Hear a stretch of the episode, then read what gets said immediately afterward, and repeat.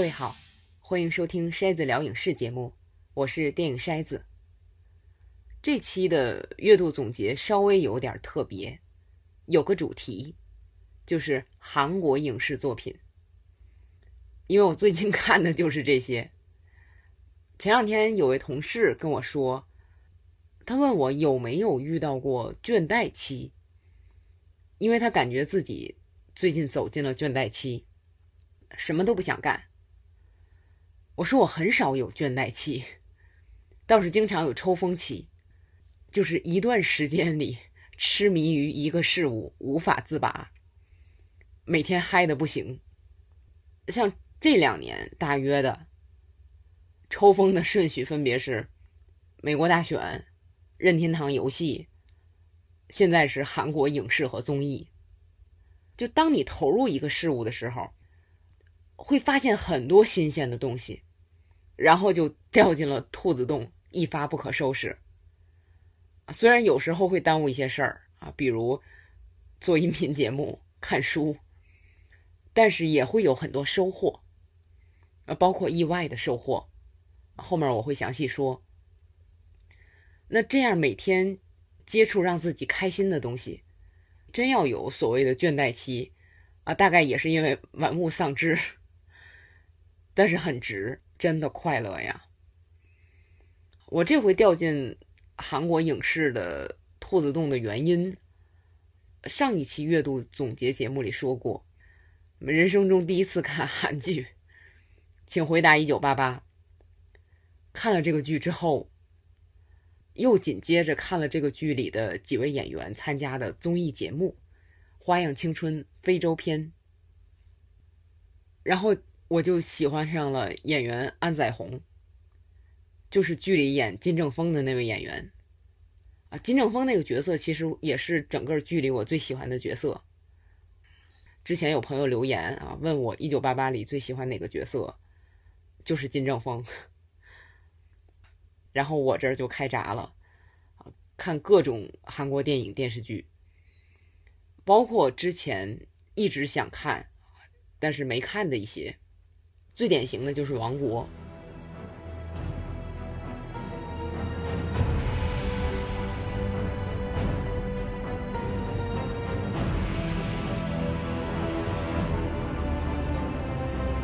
古装片儿，把背景设定在古代的朝鲜。这个片子的故事简单说就是，皇帝去世之后争抢王位。那么故事里加入了大量的僵尸元素。韩国真是拍僵尸有心得。王国的评价非常好，所以我一直想看来着，但是因为剧情跟僵尸有关系，有点不太敢看。然后知道安宰弘在第二季最后出现了一点儿，啊，也许会是第三季比较重要的角色，啊，那我干脆就看吧。一看，发现哇，这个剧真是比我想象的还要好很多。两季一共十二集，每季六集，我是从一个周日看的。我其实是想先看一两集，看看好不好看。结果就收不住了，看到很晚啊，前提是我周末起的就晚啊，看到晚饭之后了，把第一季看完了，然后我就想，哦，不能再看了。白天看僵尸片还行，睡前看会不会影响睡眠？我会不会梦到？可是停不住啊，因为第一季它停在一个看节上。正要迎接僵尸进攻呢，这怎么停啊？结果我在已经准备睡觉的情况下，又把第二季的第一集看了，所以这一天看了七集。那么接下来周一午休的时候看了两集，下班回家把剩下三集看了。啊，这是我看的最快的剧。之前。十一集的 Netflix 超级英雄剧啊，像《夜魔侠》《惩罚者》，最好的季我也是用三天看完的。那《王国》这个本来是有点抵触的题材，结果这个剧第一季的节奏是我看过所有电视剧里最好的，犹豫都不用犹豫，六集一气呵成。情节你说简单吧，很简单，就是发现了僵尸，然后想办法把蔓延遏制住。你说复杂吧，也挺复杂，很多人物。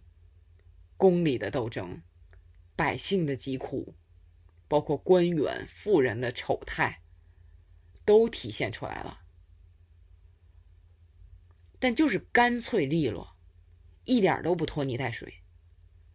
他还不是赶火车那种，让你跑得喘不上气来，给你喘息的机会，但又能一直让你保持这种兴奋的状态，一口气嗨完六集。然后这个剧的第二季是这样，节奏明显跟第一季不一样了。有人觉得不如第一季，我倒不这么认为。他要跟第一季一样的风格，我倒觉得没意思了。第二季是在观众对角色有了足够的熟悉之后，在情感上做文章。在不剧透的情况下，我说几个点啊，因为肯定有朋友还没有看过。就是情感方面，比如这个剧关于背叛的关系，展现的非常动人，动人到让我想起来，关于背叛，我上次被这样感动还是在看《喋血双雄》的时候。而且王国这里不但感人，还有新意。再有就是，哦，我从来没有对僵尸动过感情。这里边竟然在一瞬间觉得一个僵尸好帅，好英勇。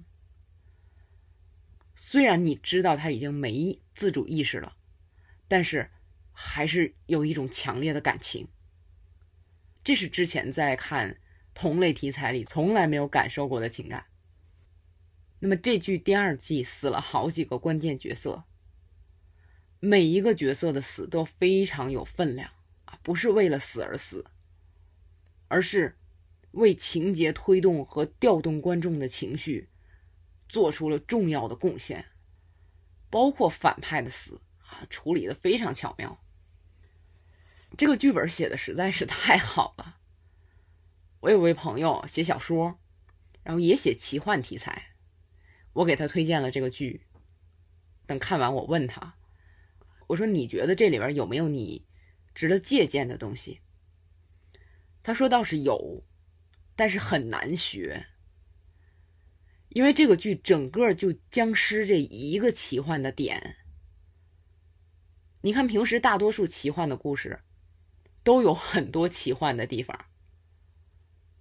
哦，他这么一说，我突然意识到，还真是，就僵尸这一个点，跟权力斗争紧密相连，这两个事儿相互作用。你看，现在已经两季了。这个剧不会说：“哎呀，这个地方我不好编，我加一个神仙或者鬼怪之类的吧？”没有，就围绕僵尸这一个点，啊，确实很厉害。所以这个编剧写的《智异山》，我也要好好看看。十月二十三号啊，正好今天开播。那如果说《王国》是我能想象到的框架内做到最好。那《浪漫的体质》这部剧，就是整个框架都在我想象之外，更大的惊喜。这个剧安宰红是男主角，或者说是女主角的男友，啊，因为这个剧的简介写的是以三位三十岁的女性的工作和生活展开，但是还是女主角这条线占的比例明显大很多。啊，这个女主角是新入行的编剧，啊，一位导演看上了她的剧本跟她提出来想拍，所以看这个剧的过程，其实也是详细的了解电视剧的前期准备过程，啊，因为这个剧太有意思了，我和朋友商量好了，专门做一期节目来聊一下，啊，本来打算在这期节目之前放出来，啊，结果朋友比较忙，啊，我们下周录。感兴趣的朋友可以等节目出来听一下。筛子聊影视，在体验中成长，用理解去改变。另外，我在十一假期前还拉着另一位朋友录了一期节目，聊的是《D.P. 逃兵追击令》这个剧，一共才六集啊，大伙儿可以看完剧听一下那期节目。《逃兵追击令》那个剧，首先让我意外的是，本来以为是沉重的题材，结果拍得很活泼，很容易看进去。再有就是，这个剧反映的人欺负人的主题啊，我特别感兴趣。那本来《逃兵追击令》这个剧在 Netflix 上播出之后反响很好，也很火，没想到很快被《鱿鱼游戏》给压下去了。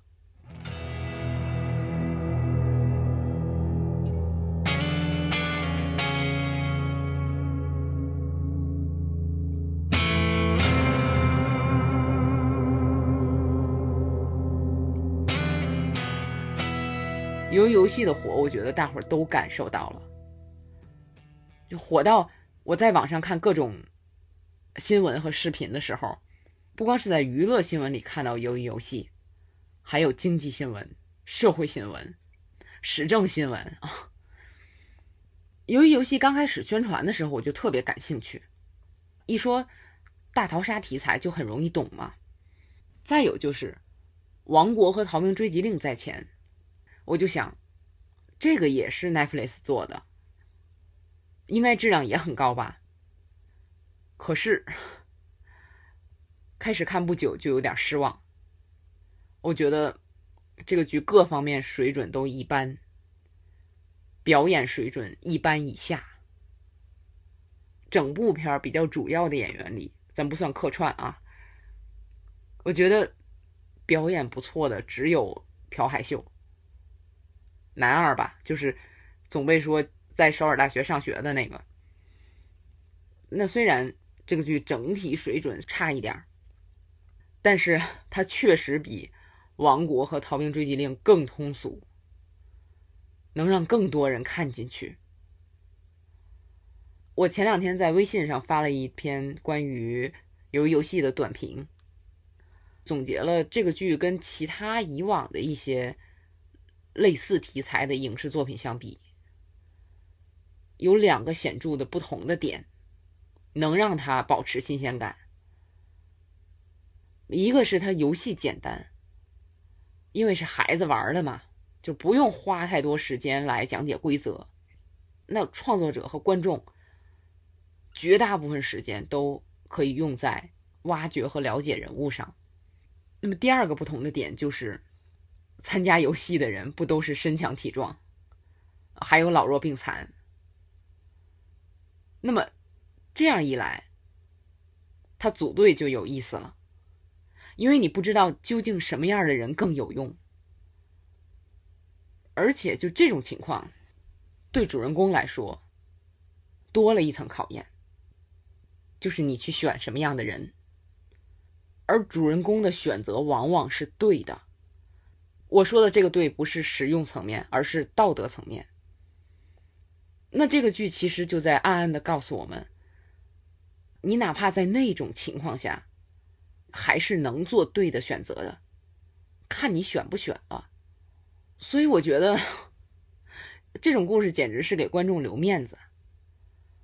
在这类故事里边，好像人做出各种缺德的选择的时候，都是为了活命，万不得已。可实际上不是这样的，有的人真的是能为了保住单位里一个芝麻大的官儿，放弃最基本的做人底线。因为我最近接触这种事儿也比较多，所以看剧的时候就会往这边想。要放在以前，我看这个剧的时候就会比较同情那些做出伤害别人的选择的人。毕竟他们是为了活命嘛。那现在明白这样的故事，这样的人，在现实中每天都存在，就喜欢伤害别人，很多时候不为什么，而且觉得自己特别对。由于游戏的大火是我完全没想到的，当然火成这样，我觉得没有人想得到。我朋友说，他上小学的孩子有一天突然问他：“你看鱿鱼游戏了吗？”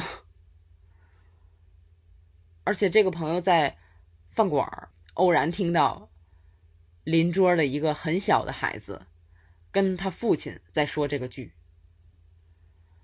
那我原则上是不赞成孩子看这么血腥的东西的。可是我回忆我小时候，把我吓得要命的东西都是。根据古典文学名著改编，跟鬼神有关的那种影视作品。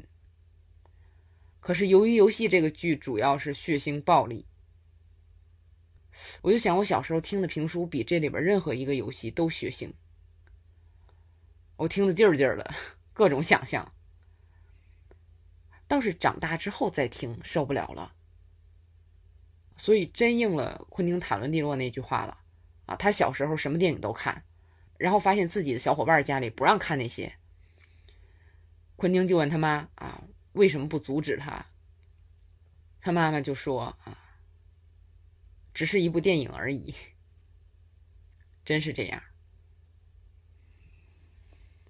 我周围很多平时不接触韩剧的朋友也看了这个剧，还有根本不知道 Netflix 是什么的比较年长的同事。啊，也跟我打听这个剧，这是我切身感受到的啊，这个剧的火。再有就是平时关注的一些媒体，像《纽约时报》啊，《今日美国》，你包括吉米·法伦秀脱口秀综艺节目，平时能看到的各种新闻啊，娱乐媒体都报道了这个剧，各种各样的封堂图被拿来开玩笑。我看到的最夸张的一个封堂的图是蜘蛛侠的蜘蛛网，这要舔得把人舔崩溃了。我在微博上还发了在网上看到的啊，动物森友会版的鱿鱼游戏。我看到一个视频，韩国的一个做蜂糖的小摊儿啊，电视剧播出之后每天能卖二三百份蜂糖片儿。还有一个视频展示了上海的小门脸儿。卖蜂糖特别抢手，顾客为了买一块蜂糖，可能要排半个小时的队。那个视频还展示了淘宝上跟这个剧相关的各种盗版周边。另外还有一个视频特别有意思，啊，是 Netflix 在法国巴黎开了一个鱿鱼游戏体验店，你可以在里边拍照、玩游戏。他那里边抠蜂糖的那个游戏只给九十秒，你要是成功了，会赠你一个月的免费 Netflix 会员。不过每个人只能在这个体验店里边待大概十分钟，因为有上千人排队。这个店开张的第二天，倾盆大雨，队排了两百五十多米。很多人要在等好几个小时之后才能进去玩十分钟，但是玩过的人都特别开心。Netflix 说会在世界各地开这种游游戏的体验店啊，让大家都玩上。我大约是这个剧一出啊，很快就看完了，然后眼看着这个剧在 Netflix 世界各地的榜单上一点一点往上爬。那作为一个觉得这个剧水平一般的观众，我还是为《鱿鱼游戏》的大火感到高兴。那么一方面是觉得现在娱乐很分散了，那么还能有一个电视剧，而且它不是电影哦，是电视剧哦，能把全世界的人这样连起来，很不容易。另一方面是，我觉得韩国一直走这种通俗的路子，真是坚持啊。我之前在节目里说过啊，《寄生虫》我也不是很喜欢，包括《一九八八》，我也没觉得到人生剧的那种感觉。但是胜在通俗。首先，你得让更多的人看进去。你像我之前从来没给我妈推荐过电视剧。结果试了一下《一九八八》，果然爱看。但是我前面说的另外几部剧我就不会推荐了。说到影视作品的这个通俗程度、大众程度，有一位我特别喜欢的韩国的，你说美食家也好，企业家也好，白中原。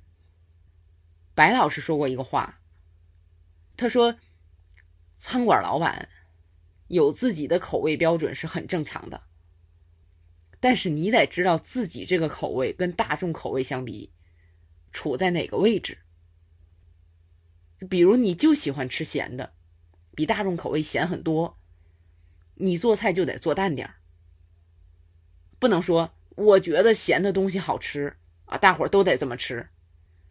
那我在推荐影视作品的时候，总想到这句话，就是在我的观影偏好和观影积累下，应该怎么做影视作品的推荐。那。推荐都要考虑这些，制作的时候要衡量起来更难。当然，我不是说作品的制作都要大众化，那像《浪漫的体质》那种在我心目中美好的不能再美好的那种剧就不存在了。但是像 Netflix 韩剧这种目标就是走大众路子的，能做到《鱿鱼游戏》这样，既大众。又能让人有新鲜感，看见这样的成功，我很高兴，也有点羡慕。我希望《王国》的第三季至少能保持之前的那种火爆程度。反正现在全世界的很多观众都习惯于在 Netflix 上听着韩语，看着自己国家的语言的字幕了，接受度是越来越高了。筛子聊影视。在体验中成长，用理解去改变。说了半天电视剧啊，再说说电影。我前两天跟朋友聊天的时候说，我以前喜欢的好多演员，我知道这个人的时候，他已经走过了漫长的职业生涯。有的在我喜欢上的时候已经去世，比如威廉·赫顿、三船敏郎、詹姆斯·卡格尼。这些演员有好多作品可以看。安宰红是我喜欢上的少有的这个职业生涯起步不久的演员啊，至少是出名之后能选剧本的时间很近，就这几年。所以我这个作品很快就看的差不多了。但是也有让我觉得很幸运，因为他能看到的作品，电视剧就是前面说的《浪漫的体质》。那么电影，我首先推荐一部二零一七年的片子啊，叫做《小宫女》，算是个喜剧吧，啊，但是是 比较黑色的喜剧。那么导演兼编剧全高云在宣传这个片子的时候啊，这个接受采访的时候就说啊，现在房子这么贵啊，年轻人也买不起，他对这个事儿很有看法。而作为拍电影的，就会用电影表达，那干脆就拍了这么一个电影。故事很有创意，李旭演的女主角儿没有房子住，拉着行李箱到处找朋友借宿。每走一家啊，看到这家的样子，可以说是带着观众看人生百态。女主角这个人很有魅力，特别干净纯粹的一个人。对自己想要什么样的生活非常坚定。李旭演的也特别好。安宰红演他的男友，戏不多，而且他有限的几次出场啊，没有什么喜剧元素，都是很苦涩的，但是特别动人。这个电影里每一个角色都特别生动，绝对是值得一看的一部独立电影。小宫女，宫是公开的宫。另外，我觉得值得推荐的一部片子是《狩猎的时间》。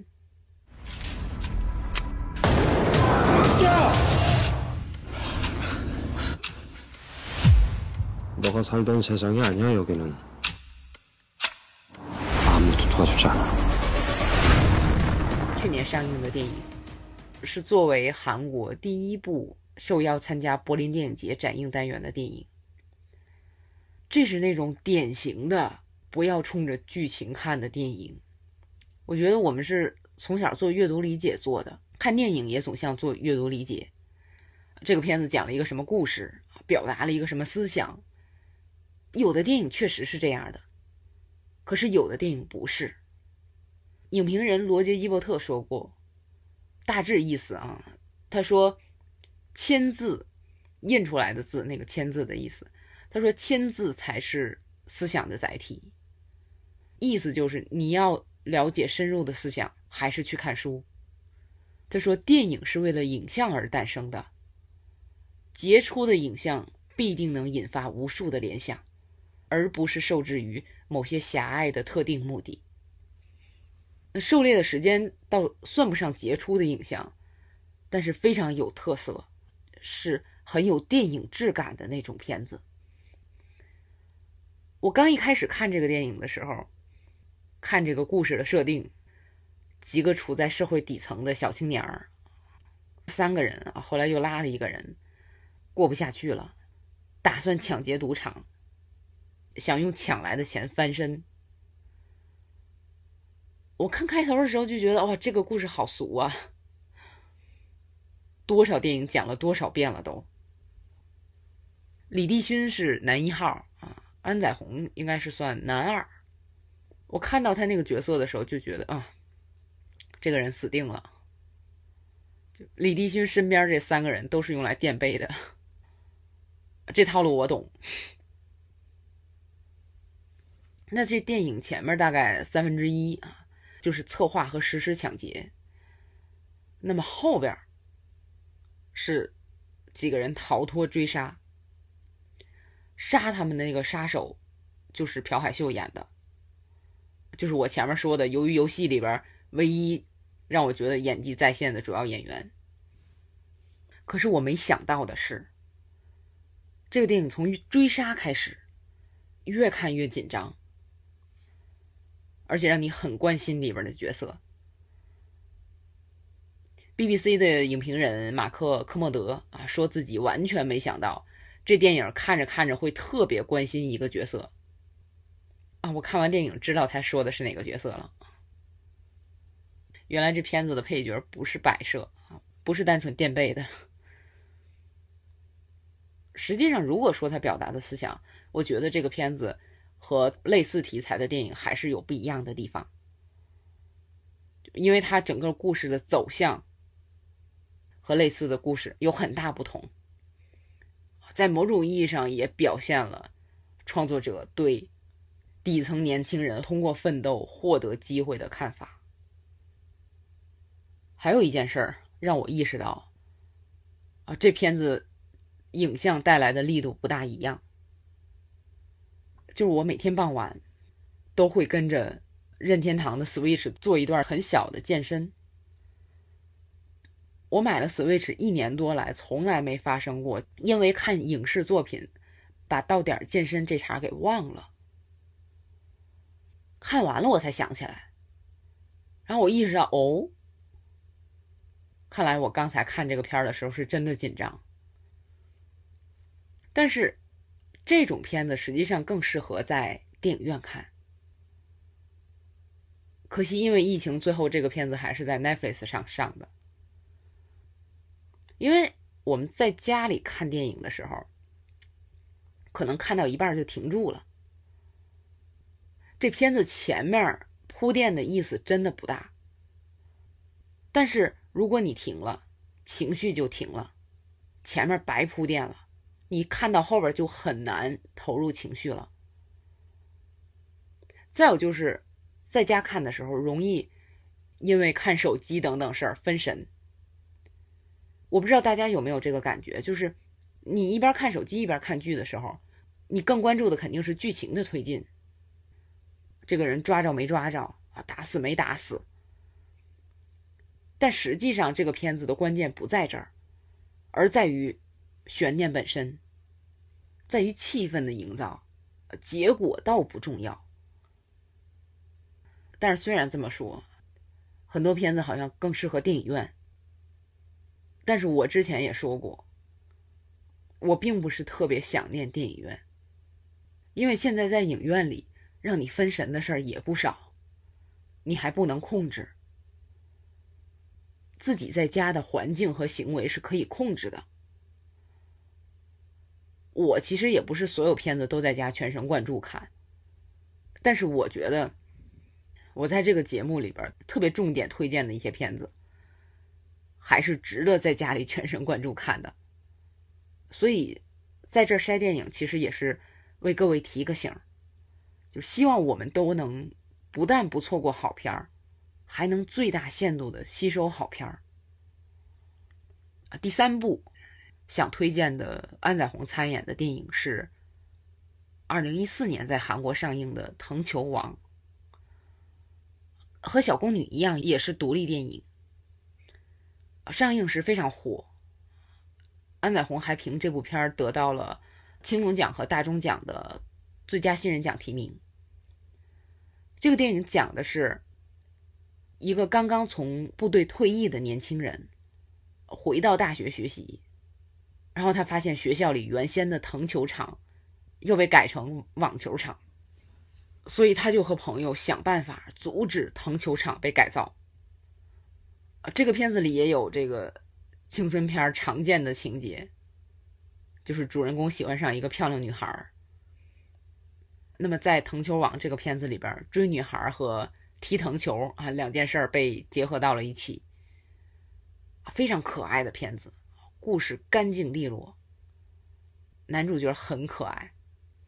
安宰红在这部片子里的表演是我见过的年轻演员的早期作品里边，把个人那种纯真的气质和精准的演技结合的最好的表演之一。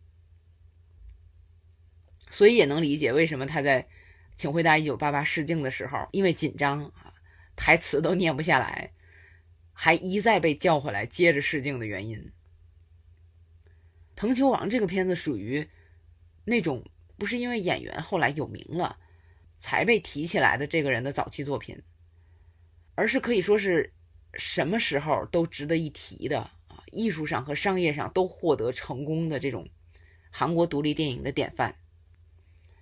那么前些日子釜山电影节还有一场活动啊，就是在户外水上放映《藤球王》。请了安宰红等主创来聊这个片子，可惜的是这部片子好像一直还没有中文字幕啊，我看的是英文字幕。那么说到字幕这事儿啊，再说点题外话。我最近看了好多韩语访谈，除了演员的访谈，还有大街上对韩国民众的采访，像《D.P. 逃兵追击令》啊，由于游戏在 Netflix 上大火。YouTube 上的叫 Agent Boss 亚洲老板那个频道都做了街头访问。我的一位英语专业毕业的朋友跟我聊起这个来，他说：“你好厉害呀，我都不能一边听韩语一边看英文字幕。”我就一惊，是这样吗？他是不是跟我客气？然后我就想起来。前些年啊，我疯狂看黑泽明电影的时候，找所有黑泽明的作品看，有的翻译实在是太差了，根本看不明白。比如《低下层》，我就把中文字幕关上，把英文字幕打开，结果发现跟不上，然后又换回来中文字幕，两种自己不熟的语言搭配起来，真的是 大脑混乱。因为那时候对英文文字的理解还是需要语音刺激的，那我为什么现在能跟上了呢？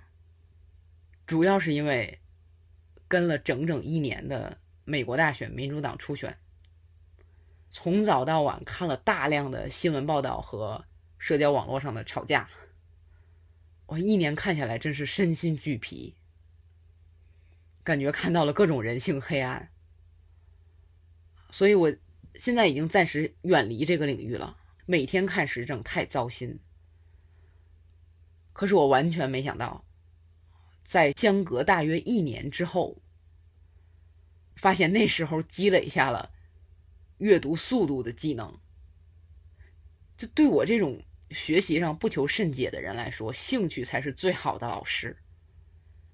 我学东西不指望能学到什么级别啊，拿到什么证，就够我爱好用就行。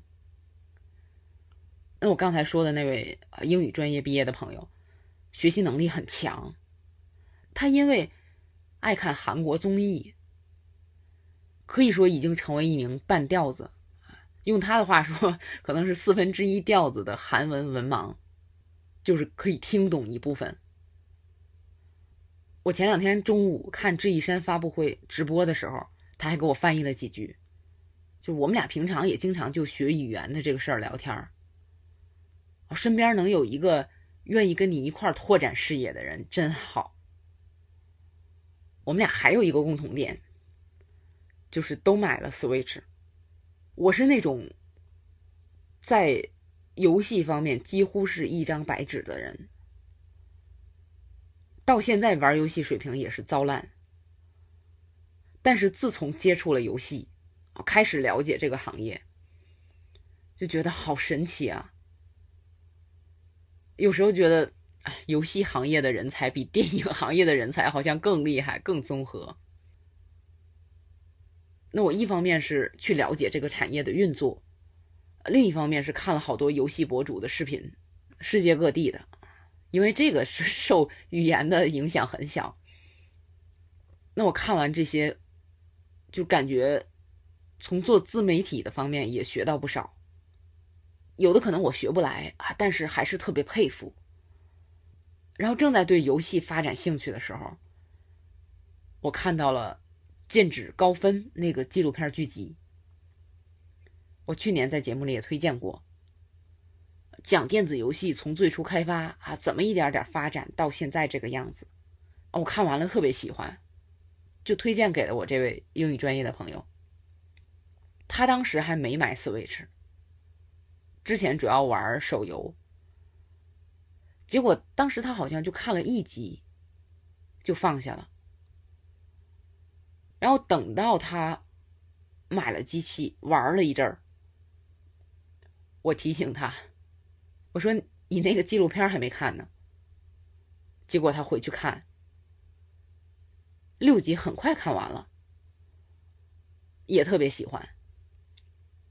然后今年三月又有一个关于游戏的纪录片叫做《游戏的力量：任天堂故事》。它主要是从美国的分公司的角度来讲任天堂的发展，一共五集，我不知道现在有没有啊？当时是没有中文翻译，我们俩都是很快靠着英文字幕看完了。那我看那个剧的时候，忽然就一阵激动。我是大学毕业之后，因为想深入了解电影，才开始对英语感兴趣的，能。比较没有障碍的听懂英语，也就这三四年的事儿。主机游戏我是这一两年才开始接触的，就是这种感觉对别人来说可能不算什么，就但是对我来说，我看这个剧所感受到的这种无尽的快乐，都是靠我自己一边玩一边学到的东西获得的，才会有这种快乐，就突然觉得特别幸福。我现在是有点希望能像我这位朋友一样，靠看综艺能成个韩语文盲也行啊，能听懂点就成，不用看懂文字。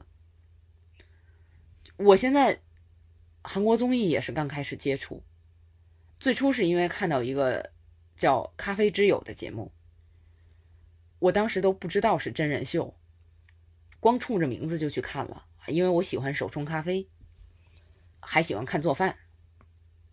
这个我之前有一次在直播里说过。当时看《咖啡之友》这个节目的时候，里边的韩国明星我一个都不认识，可还是看下去了，还看得特别开心。后来才知道这是著名的真人秀制作人罗英熙制作的，罗 PD 制作的。而且我前面说我喜欢上安宰红，一个重要的原因就是因为看了罗 PD 做的《花样青春非洲篇》。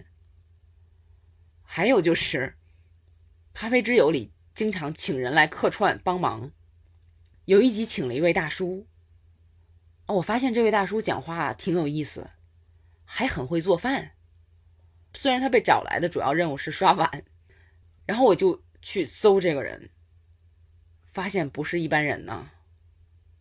这个人就是鼎鼎大名的白中原。那么接下来，我就开始看一部真人秀节目《白中原的小巷餐厅》。那么白中原到一个个小巷，选几家餐厅，帮他们改善菜单儿指导操作、服务等等，为的是盘活一个个衰落的小巷。我看那个节目也是一发不可收拾。到现在看了差不多两年了，和最初看的时候一样喜欢。我觉得白中原的小巷餐厅和 NHK 的计时七十二小时可以说是能伴随人一生的好节目。一个是他们都能看很长时间，做了很多很多期。那么再有就是，我相信这两个节目都是那种。无论你处在什么人生阶段，去看就能有收获的那种节目。那么相比之下，我看计时七十二小时之前，经常是有点心理负担的。我都记不清最早开始看这个节目是哪年了，往少了说可能得有七八年了。好像年龄越大，共情越厉害。就看到这个节目里有生活不顺利的人啊，就有点伤心。相比之下，这个小巷餐厅毕竟是真人秀嘛，就是让你开心是首要的。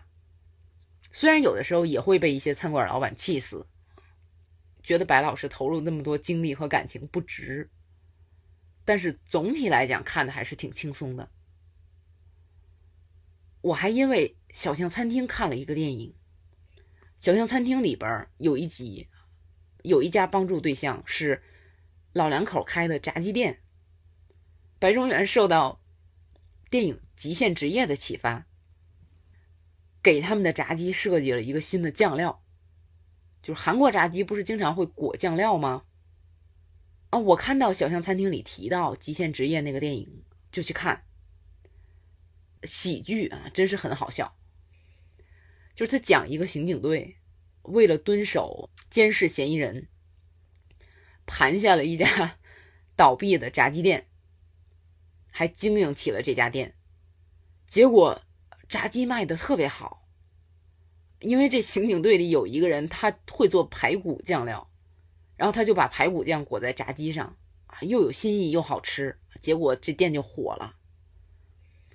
那么，刑警队这几个人一下子就把重心转移到了炸鸡店上。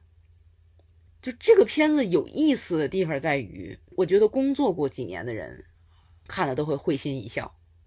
就是我们工作为了什么？无非是获得认可，还有挣钱。那么问题是，多数工作并不能让人获得认可，也没什么钱。就像片子里的刑警一样，所以当一个成效显著的工作突然摆在面前的时候，哪怕听起来远没有刑警那么威风，哪怕很辛苦，但是个人价值的实现太爽了。我看的时候就特别替他们开心。那白中原就是从这个片子里，排骨酱裹炸鸡得到了灵感，啊，创意出了不一样的炸鸡酱料。我真是很喜欢白老师。我在十一倒休来的这七天假期里边，前六天都是每天晚上看一集 Netflix 新出的真人秀节目《白中原醉话人生》，有的翻译成《白中原醉酒话人生》。就是每集里边，白中原和一位名人在酒桌上聊天就这内容，一聊聊一集。期间会用高速摄影的镜头展现韩国出品的酒和美食，拍出来的镜头和配乐啊都很有特色。其实白中原在前一阵儿啊，在韩国做过一个节目，叫做《白中原的国民饮食》，那个是专门专注吃的，讲一类类的饮食是怎么从外国传过来，在韩国经过了怎样的本土化，成为受到大众喜爱的美食。那这回 Netflix 的这个节目是把酒作为主题，我基本上已经戒酒了，所以对酒本身没有太大的兴趣。主要是看吃看聊天儿，但是看到第四集心动了。第四集的嘉宾就是罗英熙，他之前做的真人秀节目总会找白中原帮忙，这回上了一回白中原的节目。他们那集主题是玛格丽酒，是用粮食做的气泡酒。我就喜欢带碳酸的饮品，平时喝果汁儿都是买纯果汁兑苏打水。然后我一边看着那集的节目，就在网上搜玛格丽酒。他们两个在聊天的时候，都回忆了自己事业刚起步时怎么把工作做好。这个法儿挺有意思。像罗英熙，他把这个节目放到桑拿房和漫画屋，在那儿的电视里放，因为人们上那儿去不是看电视去的嘛。但是如果人们会抬头持续看一段内容。他就意识到啊，这段是做的比较好的，他以此来做参考。那白中原是，他不开饭馆的吗？他在客人吃完饭的时候，偷偷跟在后边，就是听人家走出饭馆的时候怎么说，哪个菜好吃不好吃，价钱贵不贵这类。再有就是他们觉得现在。啊，这个后辈都成长起来了，自己不用所有事儿都管了，但是也都怕自己落后于时代，做出不那么明智的决定。那个时候可能就是该退下来的时候了。这点聊的还是比较深的。那么一共六集聊了七个人，第一集是两个人，一共是四男三女。我是觉得跟女的聊好像。更精彩一些，男的嘉宾反倒不能放得开，就是哪怕姿态放开了，内容其实也没放开。女嘉宾是两位演员，韩志敏和金喜爱，还有排球运动员金软景。特别是韩志敏和金软景，开朗健谈，哪怕我不熟悉这俩人。我看他们讲话也特别舒服。是女性其实很多都是这样的，喜欢吃，喜欢喝，讲话开朗。不是说这种气质像男性，女性就可以是这样的，多让人看看这些挺好。筛子聊影视，在体验中成长，用理解去改变。接着说综艺，我前一阵真是。看了好几个韩国综艺，呃，就是在维基上找安宰红都参加过哪些综艺，挨个看了一遍。万幸的是都有中文字幕，啊，特别感谢翻译的网友们。安宰红可以说是性格演员了。我看完《请回答一九八八》《三流之路》《浪漫的体质》这三个剧，觉得把他在这三个剧里的形象联系到一起。有点难，无论是人物性格、外在形象、表演方式，啊，甚至包括讲话方式，我觉得都不太一样。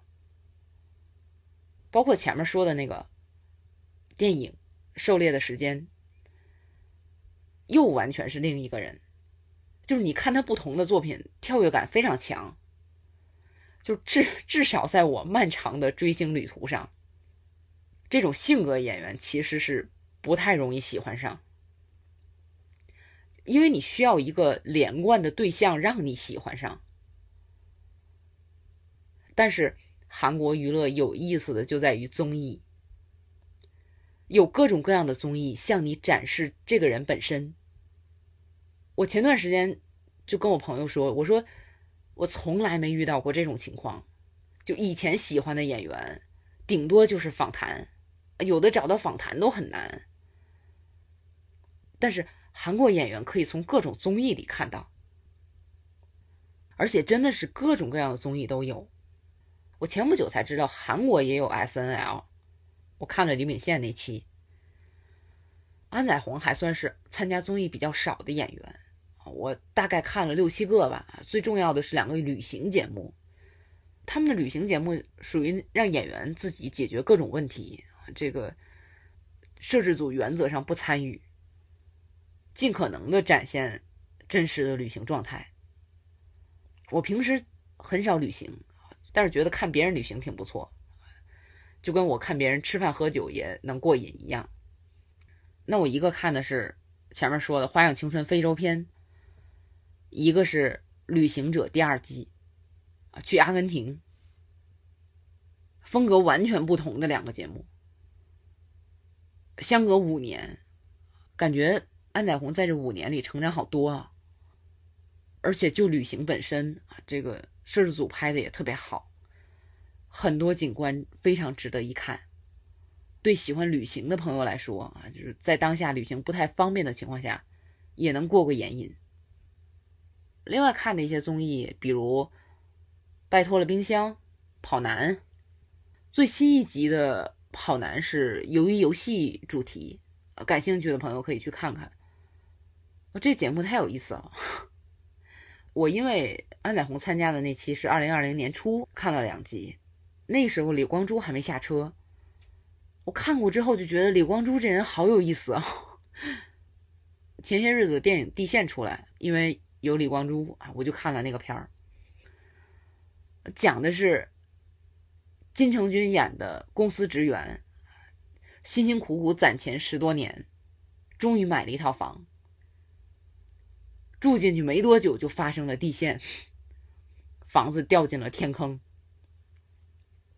李光洙演的是金城君公司的下属，给他稳居来的，一块掉进去了。就电影主要演他们怎么逃生。听这个设定好像很扯，实际上看也很扯，就别认真追究就好。反正我看的很开心，推荐给了周围好多朋友看。我最近还看了另外一部李光洙主演的电影《我的一级兄弟》啊，这个片出来的时候好像挺火的。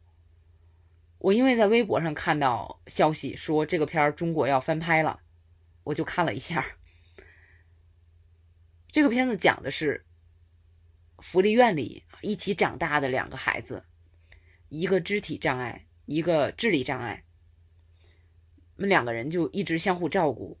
那么后来福利院解散拆迁，两个人如何应对，怎么谋生这类的问题，电影真的是。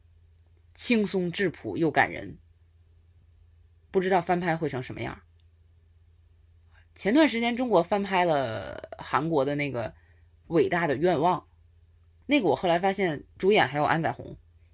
那个故事讲的是一个学生得了渐冻症，生命即将走到尽头，那么想在死之前做一次爱。他有两个好朋友，啊，里边那个傻乎乎的就是安宰弘演的。这两个人想办法帮他实现愿望，哎，我觉得挺有意思。就是我的一级兄弟、伟大的愿望这两个片子，都是讲弱势群体的故事。翻拍人家的好像是因为我们这边这类的故事太多了，编不出来更新的故事了。说到讲弱势群体的电影，我上大学的时候特别喜欢周润发。就遍寻天津市一家一家的 DVD 店，用买的、租的。当时所有周润发参演的片子，我都要找到，我都要看。结果就看了一部片子叫《颠老正传》，后来知道那部片子是一九八六年的。那个片子有好多名演员参演，周润发就出现了一小段儿还有梁朝伟啊、叶德娴、秦沛等等。这个电影讲的是生活没有着落，有很多是流落街头的精神病患的故事。我当时看完特别震惊，哇，原来电影还可以讲这种故事。这么多年过去了，这类故事拍的好的依然不多。那说到翻拍，我前些日子还看了根据《解救吴先生》翻拍的电影《人质》，这是韩国翻拍中国的。《解救吴先生》可以说是我觉得难得的拍的不错的国产的犯罪题材电影，很有现实感。结果《人质》就拍成了一个夸张的警匪大俗片儿，我觉得特别没意思。这样看以后是不是还是各拍各的，按照自己的思路来拍比较好？就因为哪怕是同一个题材，你要表达的也是同一个理念，不同文化背景的故事，看起来可能完全不一样。你像德国人拍《窃听风暴》。就那么严肃紧张。那去年韩国也拍了一部以窃听为主题的电影，叫《邻居》，也是窃听的人跟被窃听的人产生了情感上的某种联系。但是，《邻居》这个片儿就有很多喜剧因素，也很好看，是郑宇演的。邻居这个名字的片子很多啊，容易混。二零二零年的，那么在这么长的一期节目里边，最后要说的一部片儿是《摩加迪沙》。안녕하경찰들도다내뺐는데무슨배짱으로이러네